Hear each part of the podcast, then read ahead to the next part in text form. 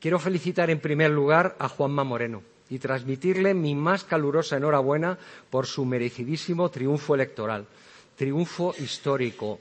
Ha arrasado en Andalucía. Esos son los titulares de la prensa de hoy. Yo creo que es premio a una extraordinaria labor en Andalucía desde el año 2018 en un escenario complicado.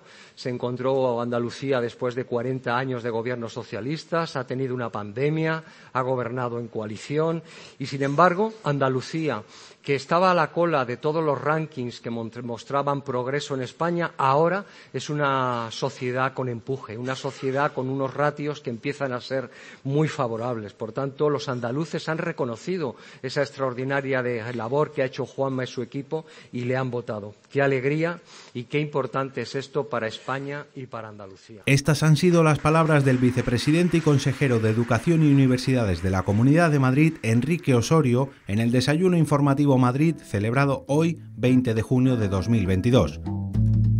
Bienvenido a los desayunos informativos de Europa Press. Recibimos a nuestro invitado tras las elecciones andaluzas celebradas en el día de ayer, en las que el Partido Popular consiguió la mayoría absoluta.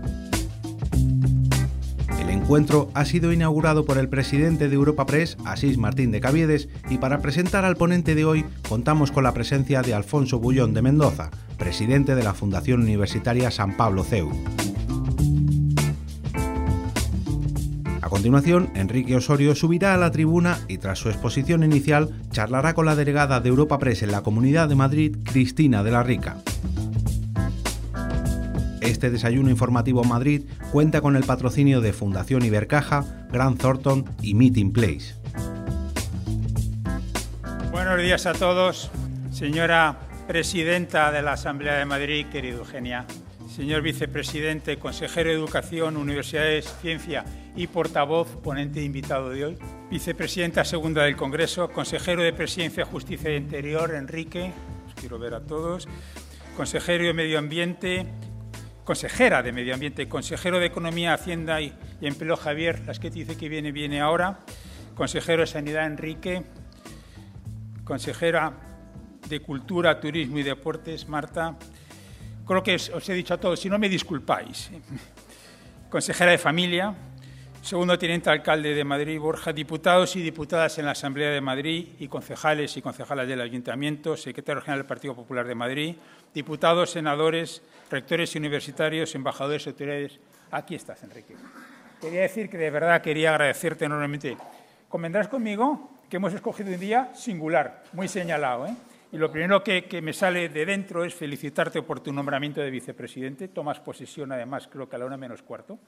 Y es de verdad un honor tenerte con nosotros. Veo muchas sonrisas hoy. Yo no sé por qué, pero veo muchas sonrisas hoy. ¿no? O sea que ciertamente, Enrique, hemos escogido muy buen día. La verdad es que me encantaría ser yo quien te presentara, pero a alguien más importante que yo, Alfonso Mullón de Mendoza, que es como todos conocemos bien, el presidente de la Fundación San Pablo CEO, quien te va a presentar. Y nuevamente muchas gracias de verdad, Enrique, por estar con nosotros. Gracias. Eh, muchas gracias, Asís, por invitarme a hacer esta presentación de nuestro flamante vicepresidente del Gobierno de la Comunidad de Madrid, a quien quiero dar por ello la enhorabuena vicepresidente, presidenta de la Asamblea de la Comunidad de Madrid, consejeros, rectores, autoridades, señoras y señores. Enrique Osorio nació en Badajoz en 1959, estudió Derecho en el CEU San Pablo, entonces adscrita a la Universidad Complutense de Madrid, y es funcionario del Cuerpo Superior Técnico de la Administración de la Seguridad Social. Tras pasar por la Administración Central del Estado, donde fue secretario general de Coordinación Autonómica y Local, ha sido consejero de Hacienda de la Comunidad de Madrid y en la actualidad es consejero de Educación, Universidades y Ciencia, así como portavoz y ahora también vicepresidente del Gobierno. Es un gran aficionado a la música, especialmente a la ópera. De hecho, lleva más de diez años en el patronato del Teatro Real y es también un gran aficionado a la historia. Y como catedrático de Historia Contemporánea les puedo garantizar que tiene unos conocimientos de historia que no son nada comunes. Como consejero de Educación, se ha distinguido por su defensa de la libertad de elección de centro por parte de las familias, su apuesta por la educación de calidad y la cultura del esfuerzo y su oposición al adoctrinamiento escolar, lo que en ocasiones le ha llevado a entrar en abierto conflicto con el Gobierno de la Nación. Y esto me recuerda a uno de sus antepasados, el brigadier Puente y Aranguren, ministro de la guerra durante el trienio liberal y gobernador de Almadén durante la Primera Guerra Carlista. quien al ser requerido por fuerzas carlistas muy superiores para que les entregase raciones, respondió de la siguiente forma. En Almadén no se dan raciones si no se conquistan con plomo. Pues bueno, no les voy a contar lo que ocurrió allí, pero sepan que en Almadén durante un par de días hubo plomo para dar y tomar. Por último, como tendrá ocasión de comprobar, es un ameno o brillante orador. Muchísimas gracias, Enrique.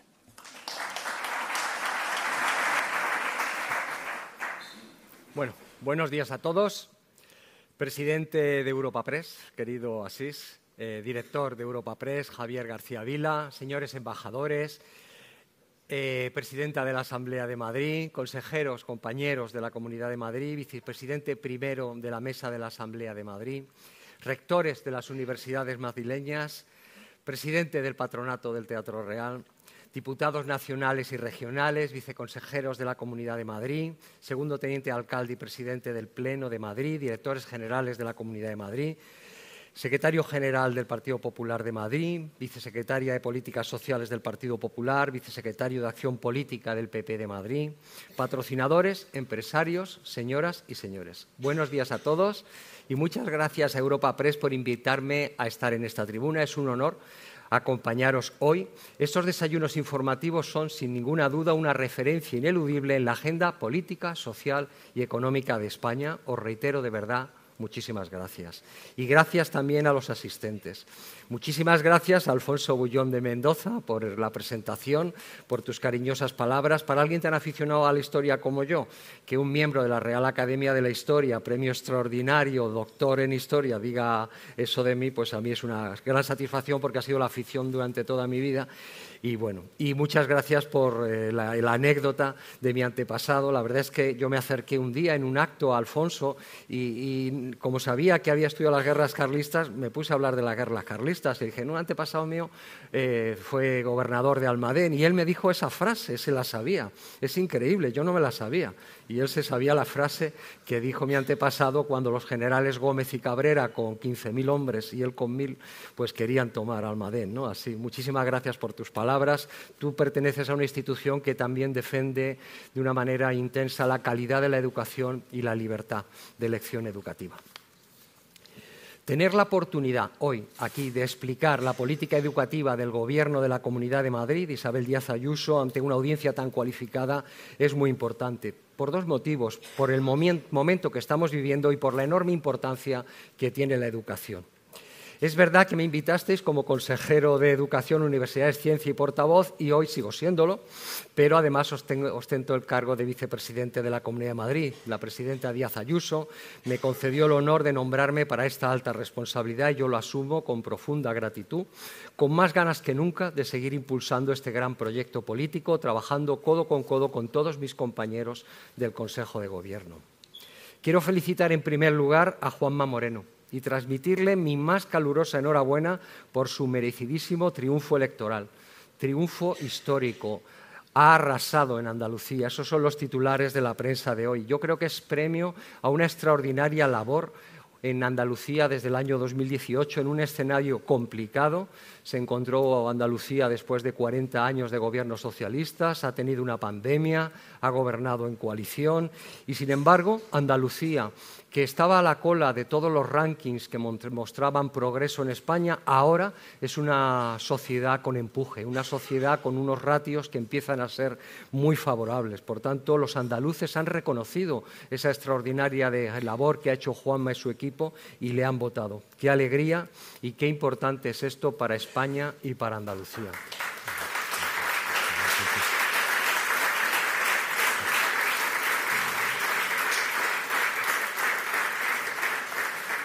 Permitidme una pequeña reflexión al hilo de estas elecciones autonómicas tan parecidas a las que se celebraron en Madrid en el año 2021, en mayo. El mensaje unívoco de la izquierda en la campaña electoral ha sido el mismo con el que intentaron machacar a Isabel Díaz Ayuso y con el que intentan machacar en general a los candidatos del Partido Popular. El PP desmantela los servicios públicos cuando es al revés. Ellos desmantelan los servicios públicos cuando gobiernan y luego llega el Partido Popular y con gran esfuerzo tiene que volverlos a rehacer e incluso mejorarlo. Pero lo cierto es que una mentira, por más que se repite, no se convierte en realidad, sobre todo cuando los hechos desmienten la mentira. Y por eso los andaluces, como antes los madrileños, han sabido perfectamente a qué atenerse. Insisto, la izquierda debería renunciar ya de una vez por todas a esa cantinela falsa y caduca porque ya no cuela. Es más, los ciudadanos, no solo en Madrid o en Andalucía, sino en toda España, sí percibieron en este caso como una vulneración brutal de sus derechos más básicos que se les dijera, por ejemplo, que las mascarillas no servían para nada, cuando la realidad es que no tenía el Gobierno de España mascarillas, o que se decretara que la única forma de proteger la salud era arruinar a todo el mundo con un cerrojazo declarado inconstitucional por el Tribunal eh, Constitucional o que se llevara a cabo en aquel momento, en los peores momentos de la pandemia, la elaboración y aprobación de una norma tan importante como lo es la Ley Orgánica de Educación, que se aprobó de tapadillo, sin diálogo, con total opacidad y por un procedimiento express, aprovechando el peor momento de la pandemia. Sí, por supuesto. Me estoy refiriendo a la LOLOE o la Ley CELA. Ahí empezó todo. La peor ley educativa de la historia de España. Han pasado dos años desde su aprobación y conforme vamos viendo los decretos de desarrollo, cada vez el adoctrinamiento en las aulas y la pérdida de la calidad del sistema educativo están siendo mayores en la Consejería nos ha tocado acometer, por tanto, una tarea titánica, porque por un lado nos hemos tenido que volcar en defender la neutralidad ideológica y la calidad en la educación frente a los desmanes del Gobierno central, y por otro no hemos parado de lanzar iniciativas para mejorar y modernizar la educación en Madrid tal como figuraba en nuestro programa de gobierno. Y encima hemos tenido la pandemia, hemos tenido una tormenta tremenda, Filomena, y Últimamente, desgraciadamente, ha irrumpido esa injusta, esa cruel guerra de Ucrania y también nos hemos volcado en la atención a los desplazados. A fecha de hoy tenemos escolarizados en Madrid a 3.125 niños ucranianos. Con la implantación de la ley CELA, la izquierda ha tratado de ponernos un lastre en el pie para que no avancemos, pero no lo están consiguiendo, todo lo contrario. Así, cuando la izquierda aclama que mermamos las plantillas docentes, le respondemos con los hechos. Contratamos para este curso a 3.000 docentes para intentar compensar lo que pudieran haber perdido nuestros alumnos durante la pandemia. Y este mismo año vamos a lanzar convocatorias de 8.000 plazas, 2.700 en las oposiciones de maestros, 2.800 en las oposiciones de profesores y 2.500 para la estabilización docente. Además, en el próximo curso, en el curso 22-23, una vez recuperada la normalidad en las aulas, mantenemos 1.290 de los profesores y profesionales que se incorporaron de manera provisional durante la pandemia. Y a ellos vamos a sumar otros 1.230, una parte de ellos para mejorar la calidad de la enseñanza, por ejemplo, profesionales, PTs, ALs, TIS, y una parte muy destacada, 600 maestros, profesores de formación profesional. En total, por, tanto, en el curso 2000, el próximo curso, tendremos 2.520 profesores y profesionales más en la Comunidad de Madrid. Aprovecho esta referencia que he realizado a la formación profesional para recordar el gigantesco eh, eh, esfuerzo que estamos haciendo en esta materia. En los últimos tres años hemos creado 15.000 plazas de formación profesional y para el curso que viene, no satisfechos con ello, creamos 10.000 plazas más. Es un esfuerzo que conllevará que 10 institutos nuevos den clases de formación profesional y que otros dos institutos se conviertan en centros integrados de formación profesional. Como gran reforma estructural de la educación tenemos a punto el programa CID que es, capacitación integral docente, más conocido como MIR educativo, con el que queremos que dar un salto cualitativo en la formación del profesorado. Los docentes son la piedra angular de la calidad del sistema y ahora se van a beneficiar de un periodo formativo mucho más completo y avanzado. Así, con la puesta en marcha del CID, quienes obtengan plaza de maestro en la convocatoria que acabo de contar de este año disfrutarán de un periodo de prácticas más prolongado. Antes eran seis meses, ahora será de un curso entero. Y además se va a realizar bajo la monitorización de tutores especialmente formados para esta labor que van a desempeñar. Por otra parte, vamos a lanzar una nueva medida también en favor de los docentes, que es el carné docente de la Comunidad de Madrid. Será un instrumento de identificación de todos los docentes. Hasta el momento no existía un modelo único. Con este carné los docentes podrán entrar de manera gratuita o con importantes descuentos en museos, instituciones culturales, actividades de interés cultural y a partir de su puesta en marcha pues se generarán nuevos beneficios para ellos. Este documento estará eh, a disposición de todos los docentes de la Comunidad de Madrid, incluyendo, por supuesto, los centros concertados y se podrá descargar del portal del docente. También estamos haciendo realidad algo muy añorado, que era la rebaja de las ratios. Ya el próximo curso, en septiembre, cuando se inicie, habremos bajado la ratio de 25 alumnos a 20 en el primer curso del segundo ciclo de educación infantil y luego progresivamente, año a año, se irá incrementando al curso siguiente. También hemos duplicado el gasto en becas en la educación no obligatoria niños de 0 a 3, formación profesional de grado medio, formación profesional de grado superior y bachillerato. Se trata de pasar de 63 millones a 121 millones de euros. Esto sí es defender la igualdad. Asimismo, dentro de la estrategia de natalidad de la Comunidad de Madrid, crearemos hasta 2024 5.400 nuevas plazas de 0 a 3 años. Por ello, les anuncio que cinco de esos centros van a ser escuelas infantiles propias de la Comunidad de Madrid, de nueva construcción, y van a estar situadas en Vicálvaro, en Villaverde, en Villa de Vallecas, en Arganzuela y en Valdebebas. Es una inversión de 18 millones de euros y generaremos 930 plazas. Mientras, ya para el curso que viene, tendremos 2.000 plazas más de 0,3 en las aulas que hemos adaptado de los distintos centros de educación infantil y primario. Les anuncio también que en el curso 2022-2023 ampliaremos el programa de acompañamiento y apoyo escolar, el PAE, en colegios públicos, de cuarto a sexto de primaria, para ayudar a aquellos alumnos que más lo necesitan. Igual que este año contratamos 3.000 docentes para ayudar a los niños que tenían más problemas como consecuencia de la pandemia, ahora también lo hacemos para los niños que tienen más problemas en los estudios. Así es como se consigue avanzar en la educación, no regalando el aprobado. Este programa se duplicará. Supondrá un incremento de 397 a 782 grupos de refuerzo y alcanzará a casi la mitad de los centros públicos de la Comunidad de Madrid. Lo mismo vamos a hacer en la educación secundaria a través del programa Refuerza, pasando de 241 a 339 centros públicos. Al mismo tiempo, y por extensión mm, lo digo muy sencillamente, pero es un programa de muchísima envergadura, avanzaremos en la digitalización de las aulas, avanzaremos en el bilingüismo, que lo estamos incorporando al segundo ciclo de la educación infantil. En construcción de centros no paramos. Eh, estamos construyendo centros en todas las zonas de Madrid que están creciendo de manera por, por población y, por tanto, necesitan centros educativos. Este año vamos a hacer 38 obras. De ellas, 20 ya están en marcha y las 18 restantes arrancarán en los próximos meses. El año que viene, en 2023, está prevista la construcción de 13 nuevos centros y la ampliación de 20. Y no puedo olvidar el esfuerzo que hemos realizado para proteger a las familias de la educación concertada. La ley CELA contenía múltiples preceptos encaminados a perjudicar a las familias que libremente deciden llevar a sus hijos a ese tipo de educación. Desde el Gobierno de la Comunidad de Madrid les hemos hecho frente punto por punto. Nada ha quedado por resolver. La demanda social.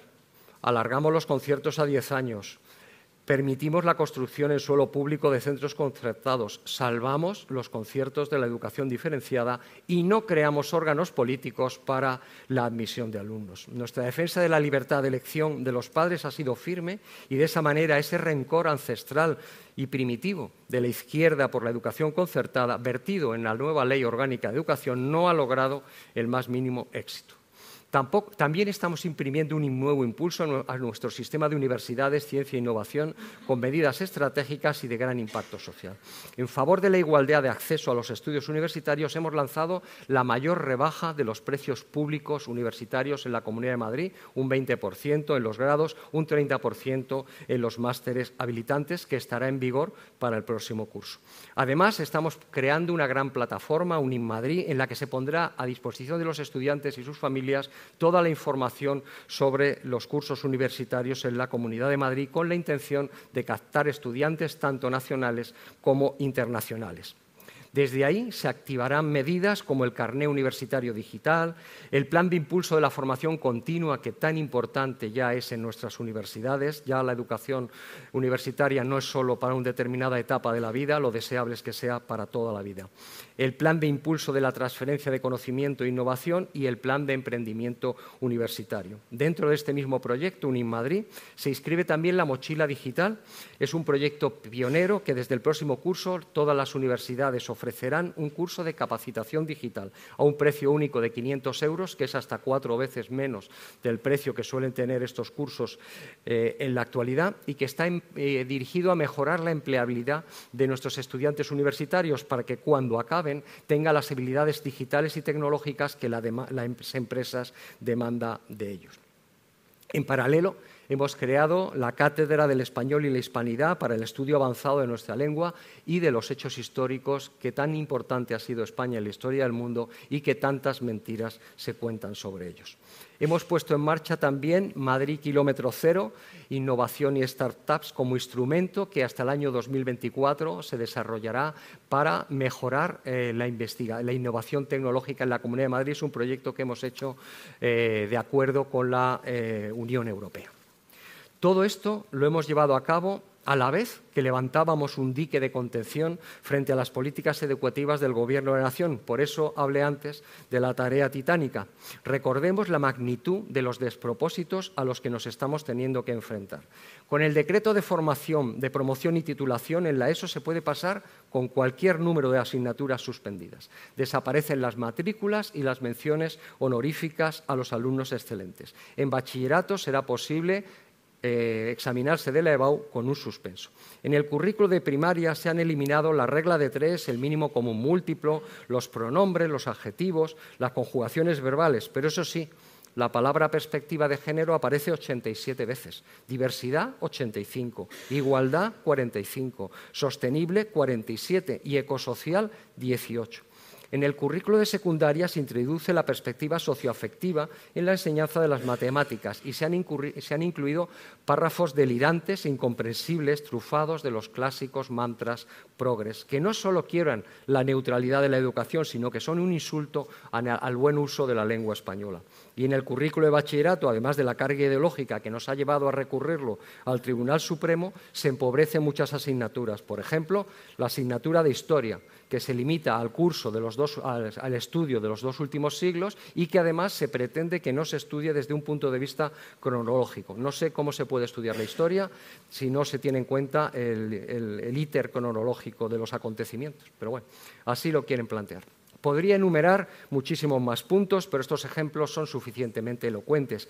Además, estas críticas no son cosas del gobierno de Ayuso, como esgrizme la izquierda. El propio Consejo Escolar del Estado ha emitido tres dictámenes sobre los currículos en los que denuncia que la inconcreción de los contenidos curriculares hace imposible garantizar que los alumnos puedan adquirir los conocimientos y competencias imprescindibles. En términos parecidos se han pronunciado el Consejo de Estado, la Real Academia de la Historia y múltiples intelectuales, filósofos y escritores.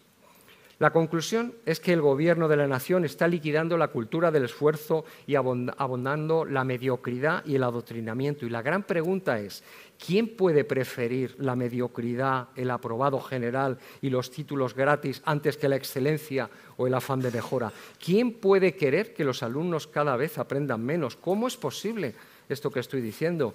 Lamentablemente es perfectamente posible, porque el objetivo de la izquierda es construir una sociedad sumisa y manipulable, de ciudadanos sin una formación sólida y sin criterio propio, dependientes de la tutela pública. Es decir, estamos ante una formidable operación de ingeniería social que se sirve de la educación como laboratorio para modelar las mentes a la medida del pensamiento único de izquierdas. En este sentido, es muy significativo que esa invasión ideológica de la educación sea el único punto en el que está de acuerdo el Gobierno, el ala socialista al que corresponde el Ministerio de Educación y el ala de Podemos al que corresponde universidades. Andan a la gresca por el Sáhara, por Ucrania, por los chuletones, por la cumbre de la OTAN, pero en esta materia, en esta materia no han tenido la más mínima discrepancia. Están entusiasmados por empobrecer y politizar nuestro sistema educativo. En justa respuesta a estas políticas educativas tan lesivas, para nosotros llegar a los tribunales era lo último que deseábamos, pero no hemos titubeado cuando hemos considerado necesario hacerlo. Esto es lo que ha sucedido con el currículo de bachillerato que hemos llevado ante el Tribunal Supremo por su ausencia de contenidos y su sectarismo. Todo esto lo hacemos con responsabilidad, con seriedad y rigor, por eso se ha diluido como un azucarillo el recurso que Comisiones Obreras presentó al Tribunal Superior de Justicia contra el decreto de promoción de la Comunidad de Madrid, donde establecíamos algo tan, horrible como que cuando los profesores toman la decisión de que un alumno con múltiples suspensos pase de curso, que lo haga una mayoría cualificada de, de, esos profesores. O decirles a los profesores que ante ninguna guía del Gobierno de la Nación sobre con cuántos suspensos se pase la ESO, pues eh, que utilicen los criterios actuales de la LONCE, que ya eran suficientemente generosos, porque la según la LONCE, en la ESO se puede pasar con tres suspensos, mientras siempre que no sean matemáticas y lengua. Ya eran bastante generosos. Por tanto, esa era, ese es nuestro decreto. Pide cosas tan absurdas como eso. Afortunadamente, el Tribunal Superior de Justicia nos ha dado la razón y ha condenado en costas a comisiones obreras por tener mala fe. A la vez, la alarma social sobre el estado de la educación se ha disparado cuando ha trascendido el contenido de algunos de los libros de texto. Por este motivo, ya hemos anunciado que hemos encargado a la inspección que realice una actuación relevante de inspección para el próximo curso para eh, comprobar el contenido de los libros de texto. Y abrir este debate político ha sido beneficioso porque ya conocemos el caso de una editorial que se ha dirigido a la Comunidad de Madrid modificando su manual de matemáticas considerando que habían puesto una serie de ejemplos que no eran apropiados. En el ámbito universitario las cosas no están mejor. El ministro Subirats y su antecesor Castells han elaborado una nueva ley, la LOSU, que prima la politización de nuestras universidades en detrimento de la excelencia académica. ¿Cómo? Pues con medidas tan injustificables como la que otorga a los estudiantes una capacidad de decisión que no les corresponde. Por ejemplo, sobre los planes de estudio y las guías docentes. Pero vamos a ver, si yo me matriculo en una universidad para aprender algo, ¿cómo voy a opinar yo sobre qué es lo que yo tengo que estudiar? Tendrán que decidirlo otras personas, pero no yo que soy el estudiante, que voy allí a estudiar, a aprender. ¿Cómo voy a yo a decidir el plan de estudio o las guías docentes? No tiene, es de locos. Es como si el paciente pudiera decidir sobre lo que le prescribe un médico para curarse de una enfermedad. Al mismo tiempo, la LOSU rebaja el nivel académico y genera agravios entre los estudiantes al prever la concesión de créditos por pertenecer a asociaciones estudiantiles o por formar parte de comités de política universitaria. Todo está diseñado en favor de la agitación y de la politización de los campus. En esta línea, lo más delirante es que la ley consagra como derecho de los estudiantes los paros académicos. ¿Quién pagará esas clases que se pagarán? ¿Quién defenderá los derechos de esos estudiantes que si quieran estudiar y no quieran participar en esa huelga? Concluyo. El Gobierno de la Nación está destruyendo a conciencia la mejor escalera social con la que contamos, que es la educación. Con el empobrecimiento del sistema educativo está cerrando las puertas a la movilidad social a los alumnos con menos recursos. Así nos encontramos que Pedro Sánchez está consagrando como el peor enemigo de la educación pública de la historia democrática de España. Afortunadamente, y lo hemos visto ayer en Andalucía, el cambio de ciclo de la política nacional está ya a la vuelta de la esquina y hasta que llegue ese momento en la Comunidad de Madrid resistimos y seguimos adelante. Muchas gracias.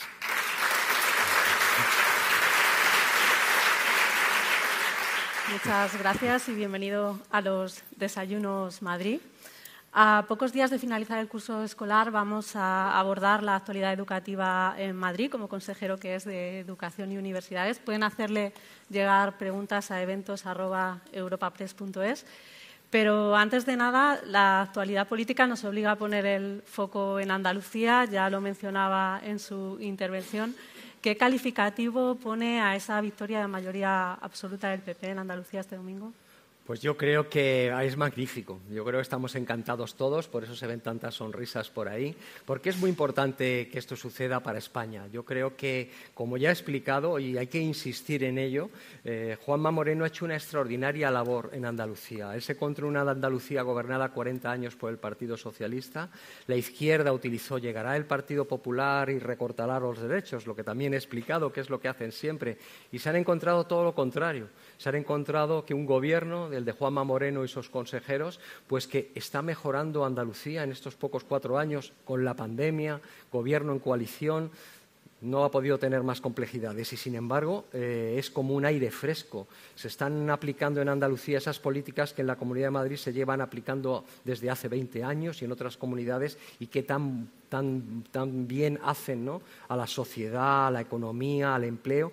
Y por tanto yo creo que ese es el éxito de Juanma Moreno. Y el éxito pues es extraordinario, ¿no? Porque por una parte el Partido Socialista ha perdido, ha perdido escaños, eh, desde luego que sus alianzas con, Podemos, sus alianzas con los independentistas le están pasando una seria factura y ya más que sus alianzas es que es un gobierno que la metedura de pata de la semana anterior eh, hace, eh, la de esta semana hace olvidar la de la semana anterior. Es un gobierno que va de metedura de pata, de metedura de pata en metedura de pata. Por tanto, y luego también Vox, eh, que aspiraba a ser como la clave del gobierno, pues no lo ha conseguido, lo cual yo creo que es importante. el conjunto de partidos de Podemos, con Izquierda Unida y, en fin, el conglomerado que se plantea desde Yolanda Díaz, pues también ha sufrido un serio castigo. Así que yo creo que el resultado es fantástico y otra vez enhorabuena a Juanma Moreno. Ha mencionado cambio de etapa. ¿Comparte la idea de que pueden ser un punto de inflexión en la carrera hacia las generales? Pues sin duda alguna. Esto, eh, las elecciones de Madrid el 6 de mayo, las elecciones de Castilla y León, las elecciones de Andalucía son un camino claro que ya se, ya se produjo en el pasado cuando gobernaba el Partido Socialista, fue ganando comunidades autónomas el Partido Popular y se produjo el cambio. Es un cambio tan necesario porque es un gobierno, verdad, que lo ha hecho tan mal durante la pandemia, nos han hecho sufrir tanto, tantos españoles han sufrido, se han arruinado por su ineficacia, por, por su torpeza pesa a la hora de traer material sanitario. Las medidas económicas, eh, en cuanto lanzan un dato, enseguida salen el Banco de España, las autoridades internacionales, la OCDE y, desmienten esos datos del gobierno. O sea, es que ese cambio es absolutamente necesario. Es muy importante que los andaluces se hayan dado cuenta y les hayan dicho al Partido Socialista, basta ya, mira, ya no se puede gobernar solo con mentiras, con... Mm, no puede ser, hay que gobernar gestionando. Eh, haciendo cosas en favor de los ciudadanos. Ese recurso a la permanente mentira y al enfrentamiento de unos y otros debe salirse, debe erradicarse de la política española. Que gobiernen los partidos, que gestione cada uno lo mejor que pueda y que los ciudadanos voten al que gestione mejor. Ahí seremos una sociedad avanzada. El Partido Socialista quiere lo contrario.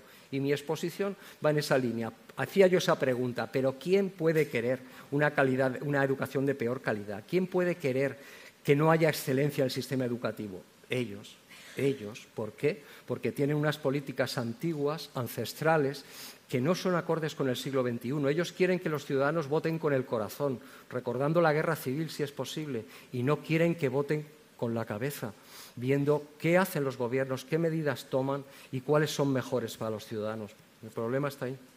Hoy toma posesión como vicepresidente de la Comunidad de Madrid. Le felicito por su nuevo cargo. ¿Qué objetivo se marca a corto plazo al asumir esta competencia? Bueno, eh, el cometido a corto plazo pues, es seguir con esa labor desbordante del Gobierno de la Comunidad de Madrid. Tenemos una presidenta que todo lo que le proponemos, como saben mis compañeros aquí presentes, siempre le parece insuficiente para mejorar la vida de los madrileños y, por tanto, queremos que durante este año pues, seguir esa labor. ¿no? Y luego, además, me encomienda tener una visión a más largo plazo, porque es verdad que este día a día tan agobiante nos impide eh, ver en el medio plazo. Ella plantea que veamos cómo va a ser la evolución de Madrid previsible en los próximos 10-15 años. Madrid ahora está de moda. Es previsible que Madrid crezca muchísimo en ese tiempo. Quiere que analicemos qué es lo que puede pasar en Madrid, porque pueden pasar cosas muy buenas, pero esas cosas muy buenas también pueden generar problemas distintos, Entonces quiere que analicemos todo eso para que el crecimiento de Madrid pues, sea bueno, lo mejor posible en todos los aspectos. Una de sus nuevas funciones es la coordinación eh, con el resto de consejeros. Enrique López, consejero de Presidencia, que nos acompaña aquí hoy, seguirá con la preparación de las reuniones del Consejo de Gobierno. Todos mantienen sus competencias. ¿No hay ciertas tareas que se solapan? No, hasta ahora Enrique sigue con el Consejo de Gobierno, que es el instrumento más importante que tenemos, porque los asuntos, los contratos, las adjudicaciones, las subvenciones, todo eso pasa por la aprobación los miércoles del Consejo de Gobierno. Por, eso, por tanto, es una labor de coordinación extraordinariamente importante para un gobierno y además tiene la coordinación con la Asamblea de Madrid que desde el punto de vista político tiene una trascendencia fenomenal. Pero como he dicho, la presidenta lo que quiere es esa perspectiva de los 10-15 años que todos en el día a día en el que nos encontramos al final la vas siempre aparcando, la vas siempre dejando, porque el día te come todo lo que puedes hacer y no te permite, pero yo tengo una encomienda de hacerlo. Así que tendré que reprogramarme de alguna manera para tener tiempo también para esa labor que me encarga la presidenta. Por tanto, no hay solapamiento.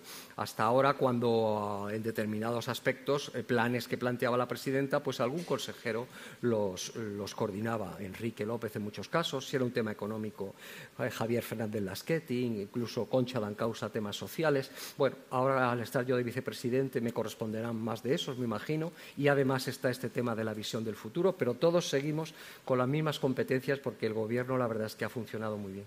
En esa labor a largo plazo que le pide la presidenta, un encargo que sí ha recibido es la elaboración del programa electoral. Queda menos de un año para las elecciones en Madrid. Eh, ¿Qué planes tiene para lograr revalidar el Gobierno de Isabel Díaz Ayuso? Pues lo primero es eh, gobernar este año que queda con el máximo de acierto, poniendo en marcha todas las medidas posibles para mejorar la vida de los madrileños, para mejorar, para prestarles los mejores servicios públicos, para que la economía y el empleo funcione.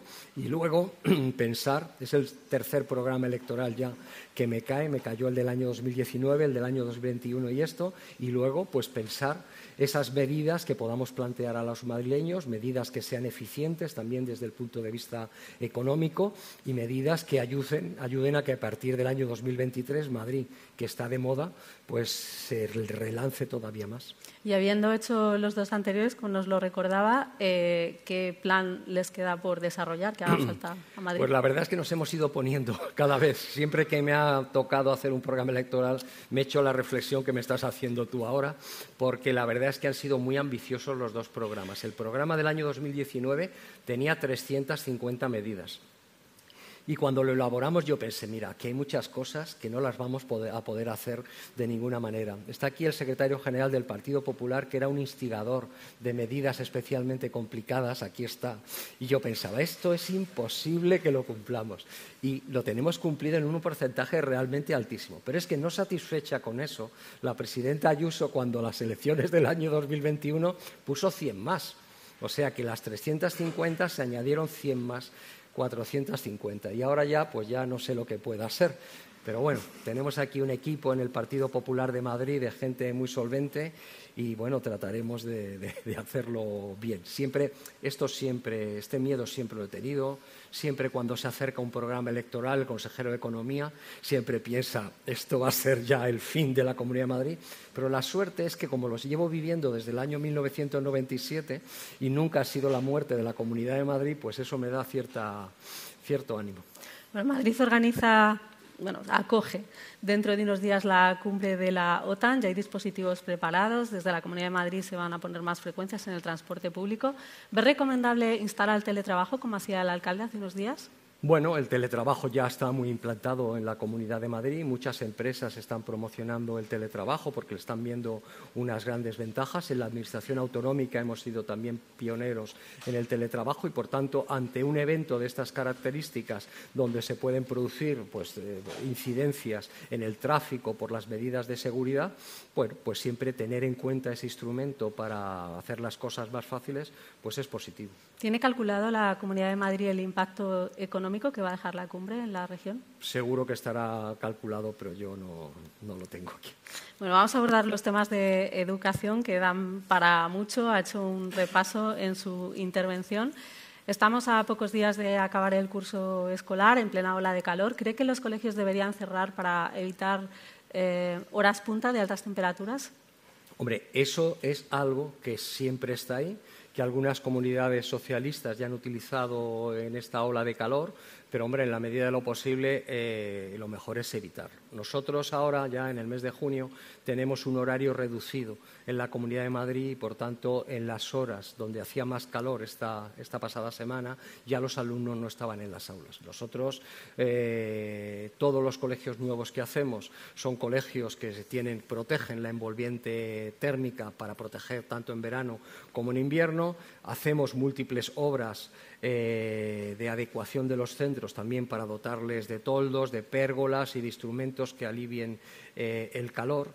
Y por otra parte, les mandamos instrucciones de sentido común de qué hacer ¿no? contra el calor. Pero eh, la última medida pues es esa, que los alumnos tengan menos clases. Yo creo que en la pasada semana no hubiese tenido sentido adoptarla en Madrid.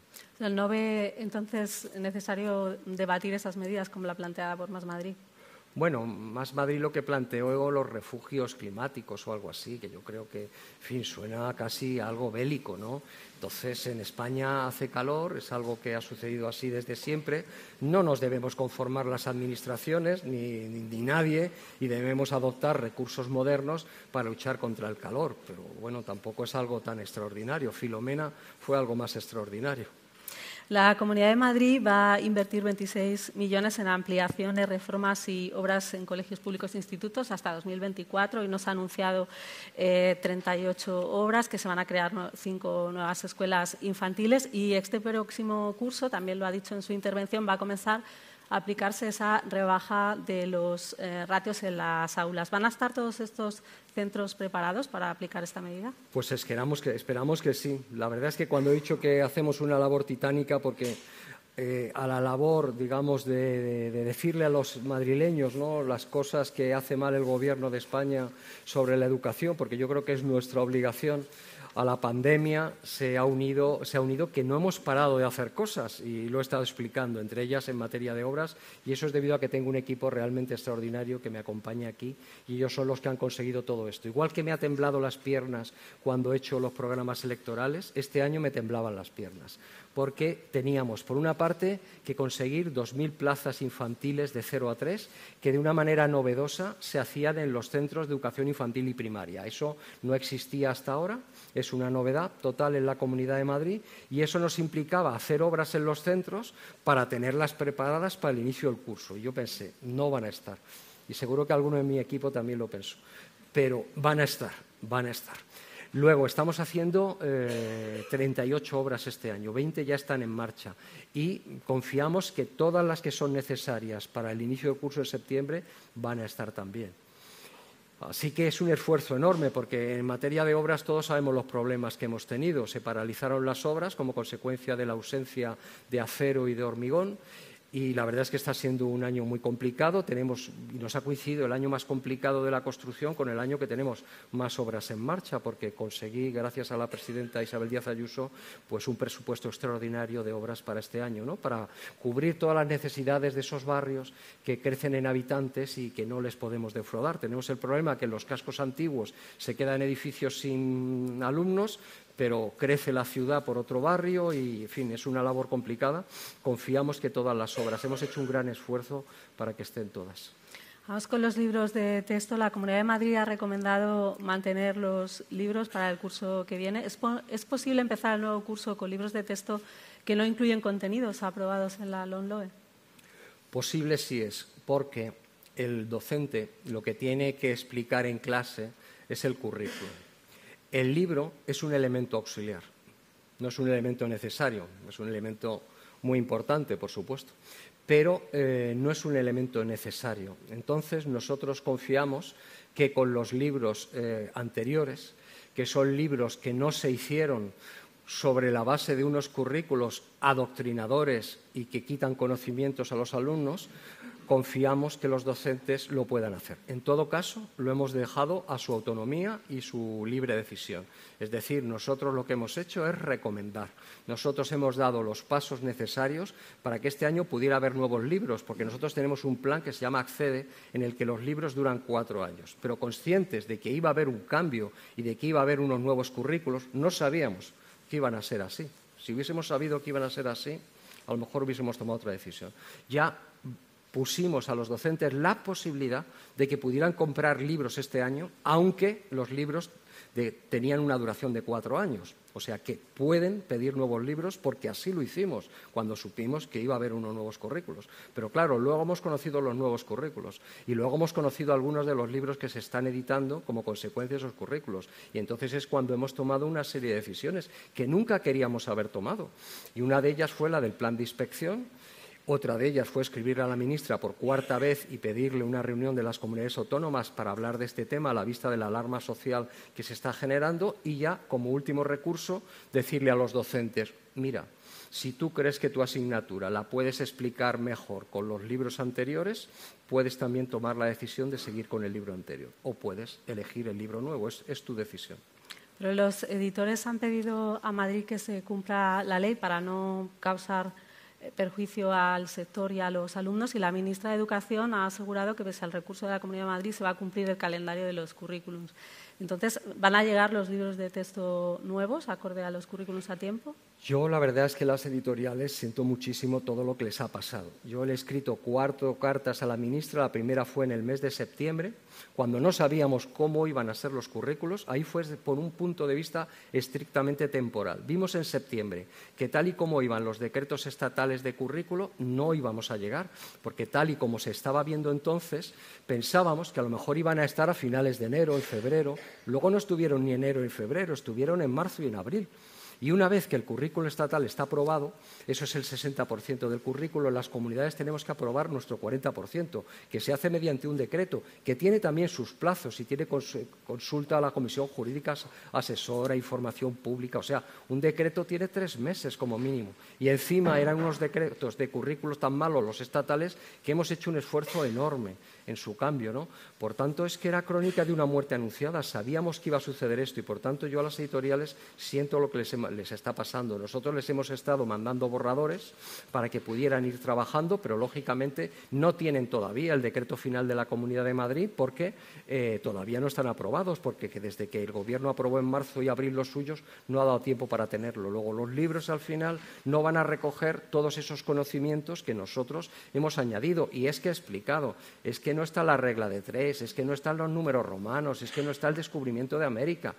Es que, es que, es que de verdad que lo que ha pasado es alucinante. Es consecuencia, primero, de una torpeza absoluta en la gestión y haber alargado en el. Han tardado un año y tres meses en hacer los currículos. Nosotros ahora mismo llevamos tres meses y medio. Ellos tardaron un año y tres meses. Eso por una parte. Y luego un adoctrinamiento en los libros realmente alucinante. Yo los tengo encima de mi mesa y es que hay que verlos para creértelo. Es una reiteración, una y otra vez, mantra tras mantra, mantra tras mantra. Y claro, es que no puede ser, es que se han, se han sobrepasado el Gobierno de España ha sobrepasado todas las reglas habidas y por haber en materia educativa. Vamos a hablar de eso. Madrid se ha posicionado en contra de la LOMLOE desde el principio. Usted ha dicho en su intervención que es una ley que se ha aprobado de, tapadillo y la ha calificado de la peor eh, ley de educación de la historia. ¿Se puede contravenir una ley ya aprobada desde las competencias que tienen las autonomías en educación? No se puede contravenir y por eso nosotros lo que hemos hecho siempre ha sido lo que, considerábamos que la ley nos permitía. Nosotros eh, surge la ley CELA hicimos la ley maestra de libertad de, de elección educativa. Si yo me hubiese dado igual y hubiese podido meter en esa ley lo que a mí me hubiese dado la gana, le hubiese dado la vuelta totalmente a la ley CELA, pero no lo podía hacer. Todo lo que hemos incluido en esa ley era estrictamente constitucional. Pensamos, dentro de este marco, con esta ley que el Estado ha hecho, ¿qué es lo que podemos hacer? Y prueba de ello es que no está recurrida en el Tribunal Constitucional nuestra ley, maestra de libertad educativa, no ha tenido ningún recurso. Luego ha venido el momento de hacer los decretos. El decreto de promoción, evaluación y titulación, lo mismo digo. Si nosotros lo hubiésemos hecho como a nosotros nos gustaba, lo hubiésemos hecho muy distinto. Hemos hecho lo que podíamos dentro de lo que nos permitía la ley orgánica. Y de momento mm, vamos bien. Es decir, nosotros lo hacemos siempre cumpliendo la ley orgánica, no puede ser de otra manera. Si pudiéramos de verdad cambiar la ley orgánica, pues diríamos que no se puede pasar con más, de tres suspensos. ¿Qué es lo que hacemos? Recomendamos a los docentes ese criterio. No se lo podemos imponer porque la ley orgánica dice lo contrario. y Yo no puedo ir contra lo que dice la ley orgánica, pero sí puedo recomendarle, oye, yo creo que, con más de tres suspensos, pues es mejor que no. Y además le es bueno al docente, porque así tiene un criterio y ante el alumno, ante la familia del alumno, que lógicamente quiere que su hijo pase de curso, pues tiene como un criterio, tiene un, mira, eh, con más de tres suspensos nos indican que no debe pasar y tiene por tanto una defensa. El debate educativo, de todas formas, se ha trasladado a los tribunales con recursos de los currículum, incluso de las circulares de los colegios. Lo ha mencionado usted en su intervención. Eh, ¿Usted no se plantea reunirse con los sindicatos y abordar esos temas de manera consensuada? Nos estamos reuniendo continuamente. Aquí está mi director general de Recursos Humanos, Eh, nos reunimos continuamente con ellos. Lo que pasa es que nos recurren absolutamente todo. O sea, es que desde que yo soy consejero me han recurrido absolutamente todo. Y de momento lo único que han ganado es una suspensión de una circular.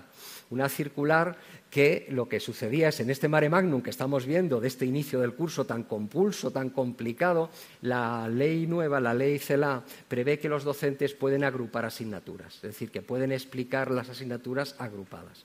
a nosotros nos parece bien, pero dijimos, hombre, este primer curso, con el lío que hay con los libros, con el libro, el lío que hay con los currículos.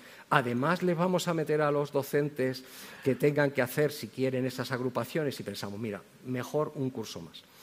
Eso es. Fue pensando en los docentes y eso no lo han recurrido y eso está suspendido. Desde que estoy yo, que nos han recurrido todo, es el único éxito que ha contenido comisiones obreras en estos tres años. Casi me alegro de que hayan ganado. El Tribunal Supremo ha admitido a trámite el recurso de la Comunidad de Madrid contra el currículum de bachillerato aprobado por el Gobierno. Usted ha vuelto a decir aquí que tiene una elevada carga ideológica. ¿Espera que finalmente no salga? Y, de ser así, ¿cómo van a enfocar el curso? Es difícil que tengamos eh, éxito en ese recurso, eso hay que reconocerlo, porque ponemos en una tesitura muy complicada a los magistrados. Eh, darle a un magistrado un decreto de la ESO, un decreto de bachillerato, o en este caso un decreto de bachillerato, y decirle, aquí se produce adoctrinamiento. Es muy complicado, ¿no? ¿Qué es adoctrinamiento? Pero yo creo, de verdad, y los conozco bien los currículos, que tenemos eh, posibilidad de éxito porque se han pasado tanto. Es decir, es que lo han cargado tantísimo el ejemplo que he puesto ahora, 87 veces perspectiva de género en el currículo de la ESO. Es decir, que en el currículo de la ESO aparezca perspectiva de género seis veces, a mí me parece perfecto, porque es que a mí me parece muy importante. Pero si es que los alumnos tienen que aprender luchar contra, eh, o sea, proteger el medio ambiente, la educación afectivo-sexual, la igualdad, luchar contra la violencia de género, pero ¿cómo no voy a estar yo de acuerdo con eso? Lo que no puede ser es que aparezca 87 veces y que quiten la regla de tres y lo sustituyan por una de esas 87 veces. Eso es lo que no puede ser. Por tanto, yo creo que los magistrados se han pasado tanto, han adoctrinado tanto, que probablemente tenemos alguna posibilidad de ganar, siendo muy difícil. Lo dijo claramente la presidenta. La presidenta dijo, es que es necesario este debate, porque nos han aprobado una ley orgánica de educación cuando estábamos encerrados en la pandemia, sin admitir enmiendas de nadie, y es bueno que haya este debate, porque es que es increíble lo que han hecho. Así que vamos a esperar ganar y mientras no ganemos, pues evidentemente rige el currículo de bachillerato. Pero, por ejemplo, han eliminado del currículum de bachillerato algunos términos como emergencia climática, pluralidad identitaria o memoria democrática. Eh, ¿Considera que son conceptos que no deben enseñarse en las aulas? Es lo que acabo de explicar.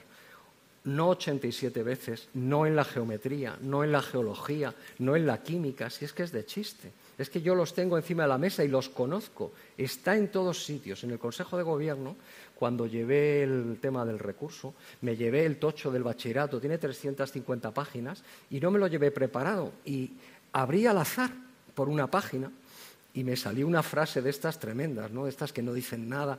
O sea, es que lo han cargado de tal manera que abriendo al azar te encuentras una barbaridad, ¿no? Y una de sus decisiones también fue incorporar la historia de España previa a 1812 en el currículum de bachillerato. ¿Considera que se debe seguir enseñando esta materia si ya se da en cursos anteriores? Bueno, yo creo que es muy importante en el bachillerato tener un, un, refresco de la historia de España. La historia de España de los dos últimos siglos pues todos sabemos cómo ha sido. España tiene una historia extraordinaria, ha sido importantísima en el mundo y yo creo que cómo somos ahora como nación lo podemos saber estudiando la historia de España al, completo y no solo los dos últimos siglos. Si miramos los dos últimos siglos nos encontramos la guerra de la independencia que fue una heroicidad pero fue un desastre para España, la pérdida de las colonias americanas las guerras carlistas, que fueron un desastre para España, porque se perdió patrimonio, fue una sangría permanente. Un siglo XIX lleno de golpes de Estado, de, revueltas militares. Nos encontramos la guerra de África, la guerra civil, y salvo nuestros últimos 40 años en democracia, realmente los últimos dos siglos de la historia de España, bueno, que ha habido cosas extraordinarias y preciosas, sí, pero en su conjunto yo creo que es bueno que los alumnos madrileños y españoles conozcan también, repasen en bachillerato lo que pasó antes de ese momento. ¿Y no ve previsible que los profesores tengan dudas en el arranque del curso con todos estos, esta falta de planificación, los libros de texto que no estén los currículums a tiempo? Pues no me cabe la menor duda. Por eso le he pedido cuatro veces a la ministra por carta que simplemente eh, se alargara un año la puesta en marcha de, los currículos, porque es verdad que los docentes pueden tener muchas dudas y nosotros lo sentimos. Mi equipo está trabajando para resolverlas en la medida de lo posible, pero en, septiembre se lo empecé, empecé, a pedir a la ministra y entonces no conocíamos el contenido de los currículos. Era simplemente un tema temporal. Ya vimos que, no se llegaba, pero no nos han hecho ni caso. Han comenzado las oposiciones a maestros en la Comunidad de Madrid. Nos ha recordado todas las eh, nuevas plazas que se van a convocar. Y este año una novedad es que los maestros van a recibir ese primer MIR educativo. Eh, ¿Qué cambios va a suponer este programa en la preparación de los docentes? Pues se han examinado este domingo y no ha habido ninguna incidencia destacable, así que ha ido muy bien y deseo toda la, mejor suerte a todos los que se han presentado para conseguir plaza. Bueno, lo que hacemos es eh, algo parecido, por eso llamamos MIR docente, ¿no? El médico antes de tratar a los pacientes, pues es importante que tenga una formación en el hospital, ¿no? Y bueno, hacemos algo parecido. Antes el curso eh, solo tenía seis meses de duración, ahora lo elevamos a un curso entero, incrementamos poderosamente las horas de formación y además eh, hemos formado a unos tutores que se van a encargar de coger a esas personas que han aprobado la posición para guiarlos en ese aprendizaje educativo. Por tanto, eh, reforzamos muchísimo las prácticas que antes tenían los profesores una vez aprobada la posición. ¿Cómo valora que la ley de universidades recoja el derecho a huelga de los estudiantes? Pues fatal. El derecho a la huelga está reconocido en la Constitución. El derecho a la huelga es muy importante porque es la manera que tienen los trabajadores de defender sus derechos, pero no veo cómo encaja eso en el mundo eh, universitario. ¿no? La universidad pública la pagamos todos porque al final la matrícula cubre una parte muy pequeña del coste de la universidad y yo creo sinceramente que no estamos para que haya paros en las universidades. Nos parece que es una medida de las más perniciosas que tiene la ley orgánica del sistema universitario. No nos gusta nada. ¿Quién va a defender a los alumnos que no quieran hacer esas huelgas? ¿Qué va a pasar con el coste que se origine como consecuencia de esas ausencias de clase? En fin, nos parece que es un despropósito. Pero eh, ¿cree que en ella hay un intento de politizar los centros? Lo he escuchado antes decir. Evidentemente, pensamos que toda la ley, por ejemplo, rebajando la categoría del rector, que ya no tendrá que ser catedrático, eh, lo que he explicado, dando puntos, dando mm, créditos académicos a los alumnos por pertenecer a asociaciones estudiantiles o pertenecer a comités políticos, toda la ley es un llamamiento al activismo en las aulas y, por supuesto, que la universidad hay que hablar de política y estaría bueno, pues por supuesto, y los alumnos eh, estarán encantados de, aprender en esa materia, pero nosotros lo que, no queremos, lo que queremos es que en la universidad haya excelencia, que haya aprendizaje, adquisición de conocimientos y no que se politice porque eh, ya sabemos que el, ministro eh, pertenece a Podemos y nos podemos imaginar de dónde proceden y nos podemos imaginar lo que quieren. ¿Qué nota le pone a las universidades madrileñas? Hay aquí representantes de las universidades. ¿Ve margen de mejoría? Tengo aquí a los rectores, les pongo un 10. Las universidades madrileñas. Hombre, un 10. Sí, sí, se lo merecen. Hacen un gran esfuerzo tanto en la enseñanza de los alumnos. Durante la pandemia han sido heroicos, se lo he dicho algún día. nos colocó a todas las administraciones en unas en una tesitura terrible, en una incertidumbre terrible, y las universidades siguieron su labor y no contentos con seguir su labor, fueron solidarios, emprendieron múltiples actividades solidarias, múltiples actividades de investigación y, por tanto, estuvieron realmente por encima de las circunstancias. Y luego las universidades madrileñas se han modernizado muchísimo en todo lo que es en la investigación, en la ciencia, en la transferencia de conocimiento a las empresas, la necesaria relación que tiene que haber entre las empresas y la universidad para que todos los avances científicos al final se conviertan en más competitividad, en más empleo. Yo de verdad les veo una actitud extraordinaria. Le iba a preguntar por eso si veía margen de mejoría quizá en la transformación digital, por esas iniciativas de las que he hablado aquí, la mochila digital. Sí, tenemos muchos planes en esa materia. La Comunidad de Madrid ha sido distinguida ¿no? el pasado viernes por la Unión Europea y va a ser empleada como instrumento de digitalización para coordinar la digitalización, está aquí el consejero, la digitalización de las empresas y nosotros tenemos, eh, bueno, en, educación no he dicho nada porque he contado tantas cosas que no quería alargarnos, pero alargarme, pero tenemos un plan de digitalización de las aulas eh, tremendo, ¿no? Y eso mismo estamos haciendo con la administración autonómica y tenemos que luchar para que las empresas, eh, la, digitalización, las nuevas tecnologías, pues sea su cultura. Ahora he contado también muy de pasada, porque todo lo que he contado se podía hablar mucho sobre cada una de las cosas, que de acuerdo con la comisaria europea de innovación y Educación hemos puesto en marcha Madrid Kilómetro Cero de la innovación y las startups, que es un instrumento para fomentar las startups en la Comunidad de Madrid como instrumento para el avance en la tecnología y la transferencia de conocimiento. O sea, estamos en todas esas batallas porque el mundo futuro va a ser tecnología y digitalización y sin olvidarnos las humanidades, porque el otro día recibí al alumno número uno de la EBAU y tengo que decir que esto va a elegir filología clásica, filosofía y eh, era un apasionado, de, un apasionado del latín, del griego, de la cultura, pero nos dijo, no hay que olvidar la digitalización. Y ahí es lo correcto. Son compatibles las dos cosas, la digitalización, las nuevas tecnologías, pero sin olvidarnos de nuestra cultura, del humanismo.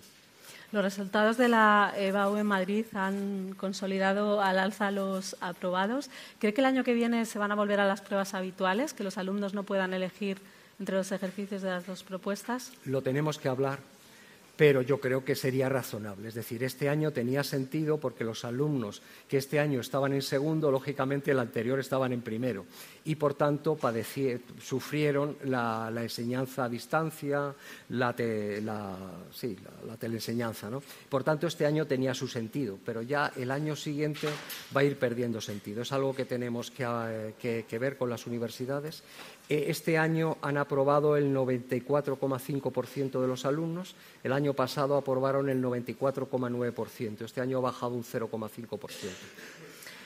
La última pregunta, un tema que ha habido también confrontación con el Gobierno por esa futura sede de la Agencia Espacial Española. Hablaba de lo que se ha trabajado en la innovación en Madrid y esa elección de la Comunidad de Madrid mm, por parte de la Comisión Europea. ¿Cree que de verdad hay un objetivo de descapitalizar Madrid cuando el presidente dijo o descartó de alguna manera que la sede fuera a estar en Madrid. Hombre, yo es que creo que fue una, una, declaración muy desafortunada. Es lo que he dicho antes de que la metedura de pata de una semana olvida la de la anterior, ¿no? Pero si tú abres un concurso entre comunidades autónomas y ayuntamientos para elegir la sede, dónde va a estar la sede de la Agencia Espacial eh, Española, no puedes en un acto cuando eso todavía no se ha decidido, decir, en ningún caso va a ser Madrid. Es que es casi de recurso ante los tribunales. O sea, usted tiene abierto un concurso entre comunidades autónomas para fijar una sede y tú, presidente del Gobierno, dices, pero en Madrid no.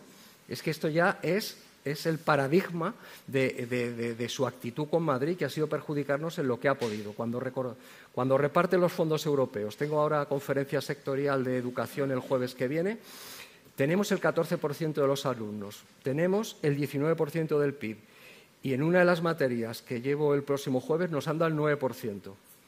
A Madrid, con el 14% de habitantes y de alumnos y con el 19% del PIB. Y a Cataluña le han dado el 16% y a Valencia el 13%. O sea, en general, en educación, por poner un ejemplo que es fácil de entender, nos han dado el 10% de los fondos y tenemos el 14,5% de los alumnos. ¿Alguien puede explicarme cómo ha sucedido esto? Pues eso ha sucedido en todos, los, en todos los órdenes de cosas y todos mis compañeros y cada uno en su materia lo sabe.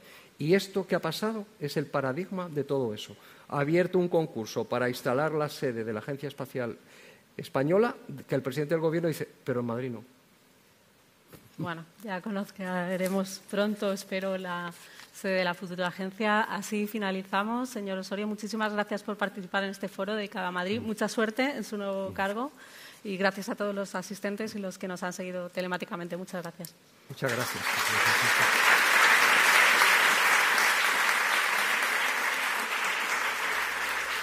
Despedimos esta entrega de los desayunos informativos de Europa Press invitando a todos nuestros oyentes a descubrir el resto de episodios de este podcast, así como los de los distintos programas de nuestra red a través de europapress.es barra podcast. Recuerda que todos ellos están disponibles en las principales plataformas de podcasting.